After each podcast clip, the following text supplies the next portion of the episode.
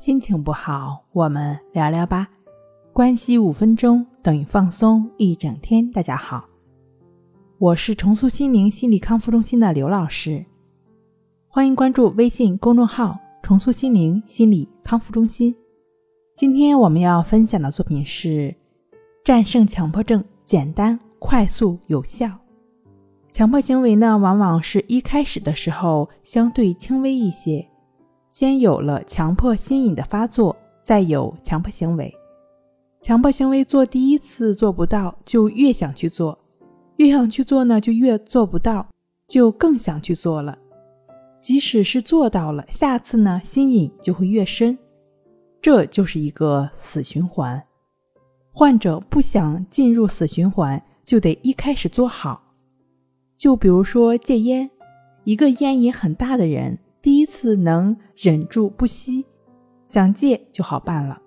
如果第一次忍不住吸了，第二次忍不住吸了，总说先满足一下没事儿，下一根再戒，一直到八九次的时候，再想戒就远比戒第一根难多了。强迫死循环是一个道理，很多事情也是一个道理，在最开始的时候就要停下来。如果为了一时之快让其发展，就会造成灾害。在死循环的深处，患者无为的行为往往也会觉得临时的错误和不对。自然之道选择了无为，那么自然之道自然本身会和谐的调节无为后的问题。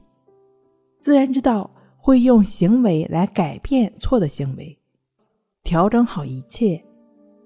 无为后，自然行为会调节的，无为而不纠缠。自然之道会调节一切，顺应自然是和谐的。患者的问题关键在于这个纠缠，不纠缠症状的治疗，只要顺应自然无为去做就好了。森田不是说治疗，说的是顺应自然，不治而治。患者要明白这一点，面对强迫对象不纠缠，无为而取自然永恒。即使觉得有不对的感觉，自然也会调节好的。顺应自然，一气呵成；顺应自然是和谐的。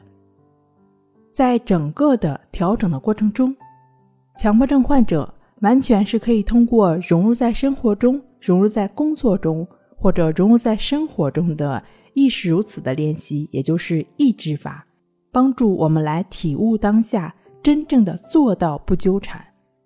另外的话呢，建议强迫症患者结合关系法，就只是去感觉呼吸的练习，帮助我们自然的回到当下，觉知当下，活在当下。抑制法的具体步骤可以参见一句话治好强迫症的音频。